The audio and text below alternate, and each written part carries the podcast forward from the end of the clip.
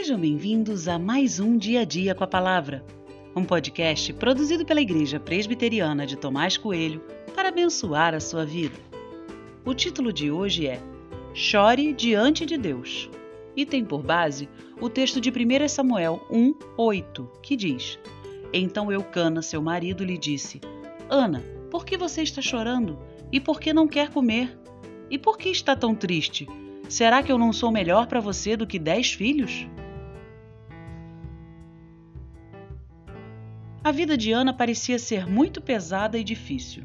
Ela não podia ter filhos, o que a tornava, em seu contexto da época, uma mulher não abençoada por Deus.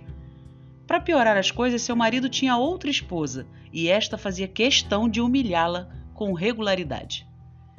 Mesmo tendo o amor de seu marido, Ana não resiste e chora. Seu choro certamente não foi único e também não foi breve. Dá para a gente sentir e imaginar o sofrimento, o peso, a tristeza. Ela é amada por seu marido e este quer que ela não chore. Mas seria esse um pedido razoável? Ou seria desumano pedir isso? Eu já chorei muitas vezes, de alegria, de tristeza, de raiva, de medo, de emoção. Chorei porque estava angustiado, com o coração apertado. Aprendi que o choro era um sinal. Havia um vazamento e isso indicava que o potinho estava cheio. E o potinho era eu. O choro incomoda a quem chora e a quem está perto. Por isso, muitas vezes o desejo é parar o choro. Mas como fazer isso? Eucana tentou resolver do jeito dele.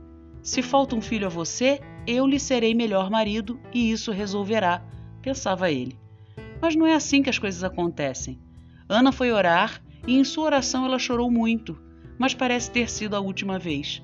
Deus ouviu sua oração e acalmou seu espírito. Ao sair do templo, seu semblante nem era mais triste. Só Deus pode enxugar as lágrimas. Só Ele pode transformar o coração e aliviar a angústia de alma.